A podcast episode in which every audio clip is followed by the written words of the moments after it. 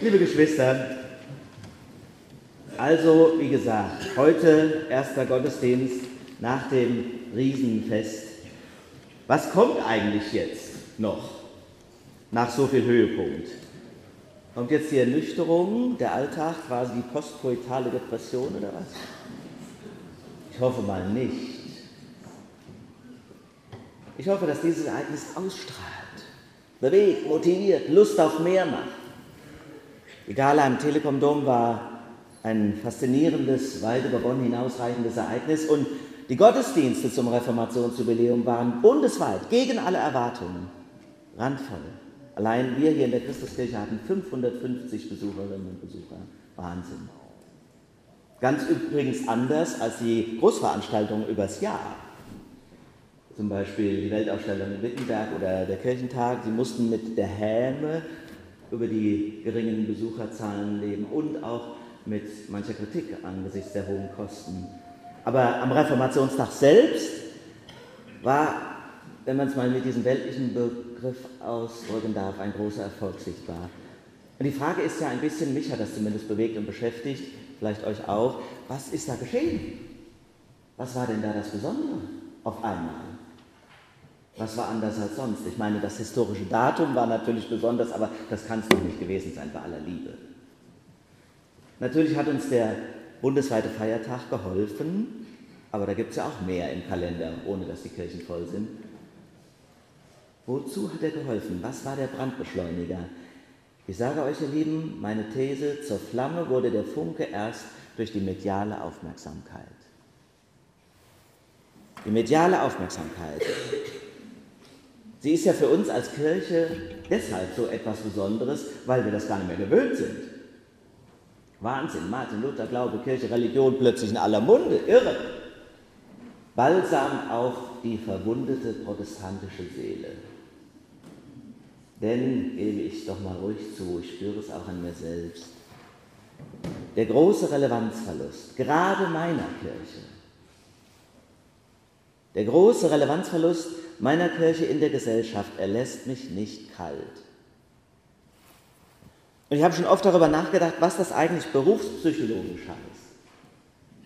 Quasi einer Kirche anzugehören, von der alle Welt glaubt, selbstverständlich glaubt, dass sie mit den kommenden Jahren immer kleiner und unbedeutender wird. Erschreckenderweise glauben das ja sogar die Kirchenleitungen und machen dementsprechend ihre Programme und Strukturreformen. Kann man auch mal fragen, wessen, wessen Geistes Kind die eigentlich sind, wie viel Vertrauen, geistgeleitetes Vertrauen da in die Zukunft noch herrscht. Andererseits zugegeben, der Relevanzverlust ist unabweisbar. Beide Kirchen betrifft er.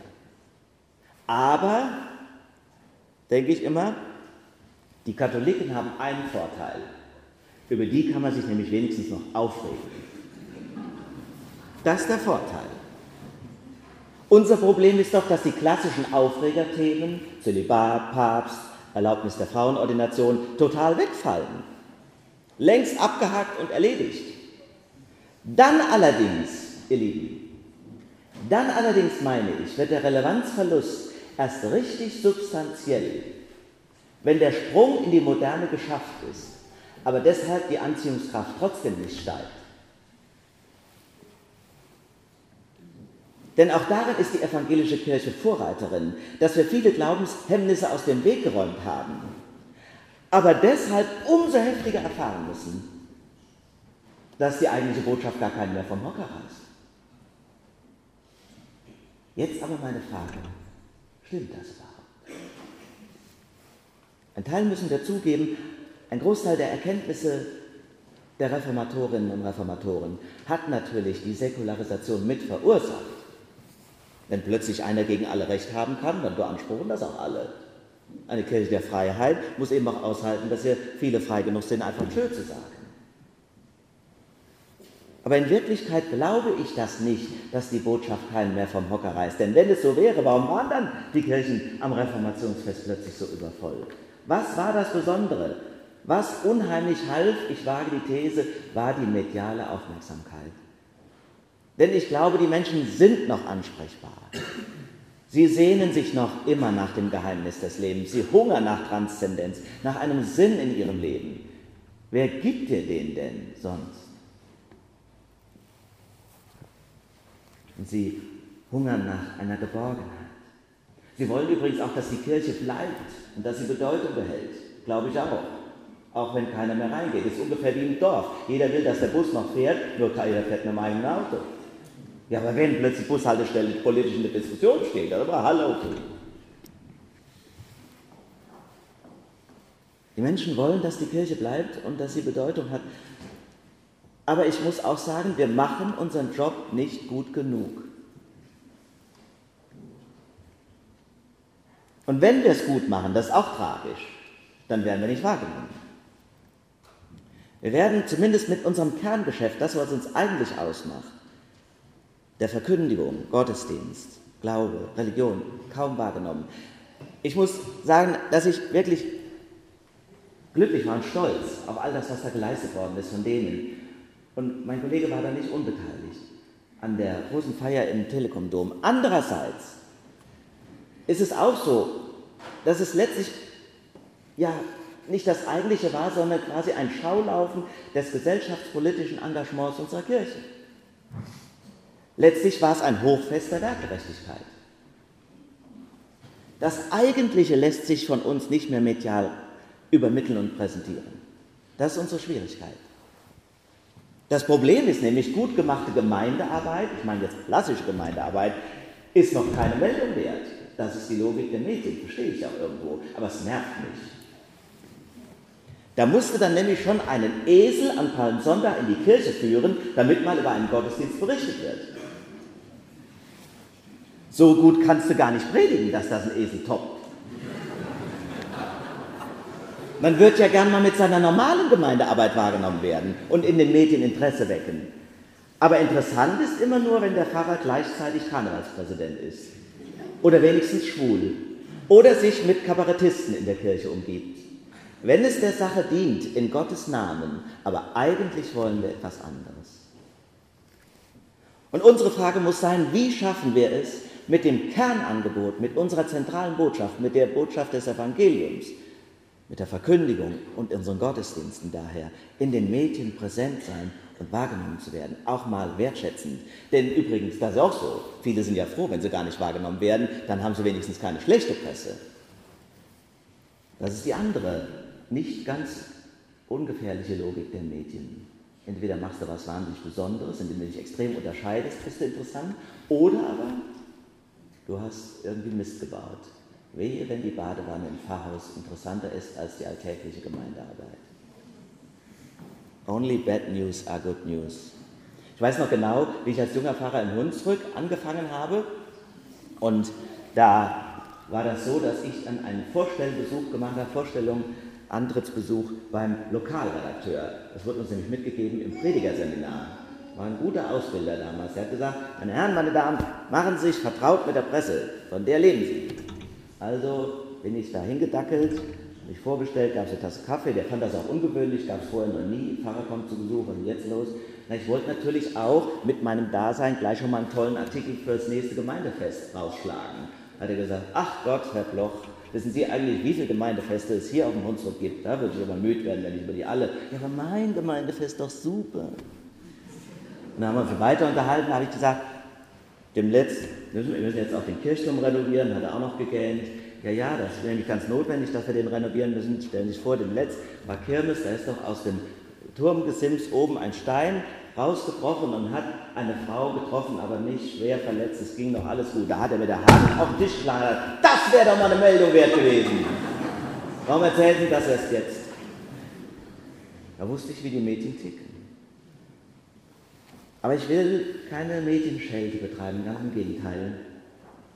Denn ich meine, die Medien haben einen großen Anteil daran, dass wir in den vergangenen Tagen so positiv und auch einmal angemessen wahrgenommen worden sind. Und ich finde, dass viele Journalisten auch sehr gute Fragen gestellt haben. Klaus Kleber zum Beispiel im Heute-Journal fragt Bischof Dröge, Bischof von Berlin-Brandenburg, hätten Sie sich nicht angesichts des Jubiläums einen größeren Aufbruch in der evangelischen Kirche erhofft? Warum kehren so viele Menschen ihrer Kirche den Rücken? Kann es sein, sagt er, Spitzenfrage fand ich, dass die evangelische Kirche es an Eindeutigkeit mangeln lässt, weil sie alle und jeden umarmen will? Ich war beeindruckt über diese Fragen, umso gelangweiliger von den Antworten. Der Bischof hat sich nicht blamiert, konnte auch gar nicht, weil er im besten Sinne des Wortes nichts sagen war. Ich sage das, obwohl ich den kenne und mag. Wie anders die Worte im Evangelium von heute. Da sagt Jesus, ich bin nicht gekommen, den Frieden zu bringen, sondern das Schwert. Ja, selbst bis in die Familie hinein geht der Streit um die Wahrheit, prophezeit Jesus Christus. Und wenn wir Martin Luther schon auf den Schild gehoben haben in den vergangenen Tagen, von ihm haben wir schließlich das leise Treten und die Kompromisssucherei auch nicht gelernt. Liebe Freundinnen und Freunde, ich meine, wir müssen klarer werden, entschiedener, leidenschaftlicher, eindeutiger und auch den Mut haben, öffentlich zu sein und uns mit den Medien zu beschäftigen. Die Reformation wäre in Wittenberg versauert, wenn Martin Luther sich nicht für das Neue geöffnet hätte. Johannes Gutenberg, ihr wisst es, hat den Buchdruck, Buchdruck erfunden, gerade zur rechten Zeit. Die Reformatoren haben dieses neue Medien benutzt, so verbreitete sie sich die neue Idee. Martin Luther hat Lieder gedichtet, die wie Schlager durchs Land zogen. Lukas Kranach hat Luther porträtiert und vervielfältigt und damit sein Konterfei in die Welt verbreitet. Das waren maßgebliche Ursachen für die weite Verbreitung. Die Reformatoren haben verstanden, dass man Hilfe braucht, um Reichweite zu erzielen. Die Medien, die zur Verfügung stehen, nutzen.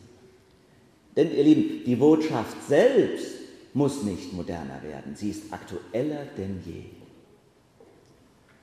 Die traditionelle Arbeit gut machen und gut verbreiten, darum geht es. Da seid auch ihr gefragt. Leute einladen, mitbringen.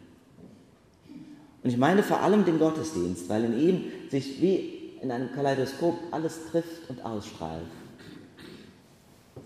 Gottesdienste, die bewegen, feierlich sind, zu Herzen gehen, die, wenn wir die öffentlich machen, dann werden wir an der Zukunft der Kirche arbeiten. Jetzt hat unsere Gemeinde ein besonderes Glück, dass der Sender Bibel TV auf uns aufmerksam geworden ist. Ich weiß nicht, ob ihr Bibel TV kennt. Bibel TV. Und sie interessieren sich dafür und bitten darum, Gottesdienste aus der Christuskirche zu übertragen. Ein Nachteil des bisherigen Bibel-TV-Formats ist nämlich, dass sich nur Freikirchen im Moment so leidenschaftlich für diese Verbreitung des Evangeliums einsetzen. Landeskirchen, vor allem evangelisch, halten sich treu zurück. Immerhin gibt es eine Übertragung aus dem Kölner Dom jeden Morgen um 7 Uhr. Haben wir nie gesehen, weil ich da immer noch schlafe. Aber es ist eine spannende Frage an das Presbyterium auch gewesen. Das hat sich mit dieser Frage länger befasst, vielleicht länger als ihr glaubt. Und das Presbyterium hat die prinzipielle Möglichkeit freigegeben, wenn wir uns als Gemeinde mit einem solchen Projekt identifizieren können, also wir, damit jetzt ihr als Gottesdienstgemeinde, ist der entscheidende Träger dieser Idee oder eben nicht, dann darf es sein, war der Beschluss. Wir wollen uns für diese Idee Zeit lassen und auch viel darüber nachdenken, sondern nicht morgen der Fall. Die Kirche wird ertüchtigt werden, dann werden die technischen Voraussetzungen geschaffen werden. Und wie und ob wir das dann anwenden, das kann man alles nach und nach entscheiden. Laufen auch keine Kameramänner darum, sondern die sind dann installiert. Es wird auch Plätze geben, wo man nicht sichtbar ist und so weiter. Muss überlegt werden, wird es erstmal eine Übertragung, die aufgezeichnet wird. Wie oft wollen wir das dann? Wir werden damit Erfahrungen machen, wenn ihr denn diesen Weg bereit seid mitzugehen. Denn es gibt auch natürlich die Sorge, werde ich plötzlich fremd in meiner eigenen Kirche? Viele finden die Vorstellung komisch. Muss ich mich dann jeden Sonntag schminken? Verliert sich die Intimität und Vertrautheit? Intimität und Vertrautheit ist auch alles Gewohnheitssache. Ich weiß noch, als ich neu war hier und die Gottesdienste dann sich so ein bisschen füllten, da ähm, hat mal eine Frau zu mir gesagt, es wird ihr überhaupt nicht mehr gefallen. Da hat sie was auszusetzen an den Predigten, an der Liturgie. Nein, stellte sie nachher raus, habe ich aber mehrere Fragen für gebraucht. Es ist einfach anders, wenn plötzlich 200 da sind. Da ich, ja, das tut mir jetzt aber leid. Man muss es auch wollen, Menschen erreichen. Viele sagen, ist das nicht meine Privatsache, ob ich in die Kirche gehe oder nicht?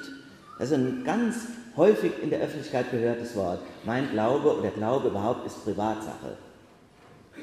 Und ich sage, nachher haben die Leute nämlich Angst, sieht das noch meine Bekannte in Hannover oder mein Cousin in Castrop-Rauxel, dass ich hier in die Kirche gehe. Ich aber sage euch, es ist keine Privatsache. Wir wollen das alles bedenken und diskutieren, was uns vielleicht unheimlich erscheint, aber wir müssen den Blick haben, dass wir eine Verantwortung dafür haben, auf Sendung zu bleiben, wenn wir wollen, dass es auch noch in weiteren Jahrzehnten und Jahrhunderten Kirche gibt. Wir tragen ihn, den Glauben, nicht mit uns herum wie einen geheimen persönlichen Besitz, sondern man darf und soll uns ruhig erkennen, ich schäme mich des Evangeliums nicht, denn es ist eine Kraft Gottes. Man soll uns erkennen an unserer Leidenschaft, an unserer Ausstrahlung, an all dem, was uns lieb ist. Das soll uns kennzeichnen.